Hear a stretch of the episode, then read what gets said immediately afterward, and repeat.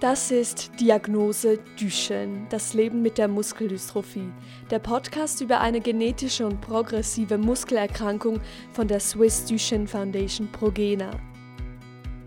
Diese Krankheit betrifft vor allem Knaben und jedes Jahr wird einer von 3600 damit geboren. Dabei ist eine frühe Diagnose von großer Bedeutung, um therapeutische Maßnahmen von Anfang an gezielt einsetzen zu können.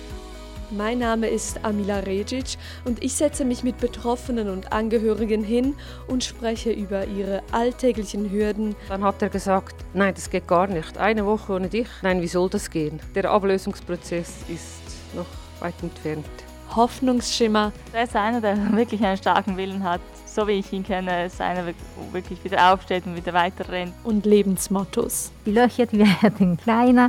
Man, man sieht wirklich, also wir sehen das Positive darin. Er ist sehr aufgestellt. Wir sehen diese, diese Dinge. Dabei unterstützen mich auch Ärzte und Fachpersonal mit ihrem Wissen. Diese ersten sechs Episoden wurden von den Podcast-Schmieden produziert und von den PTC Therapeutics finanziell unterstützt.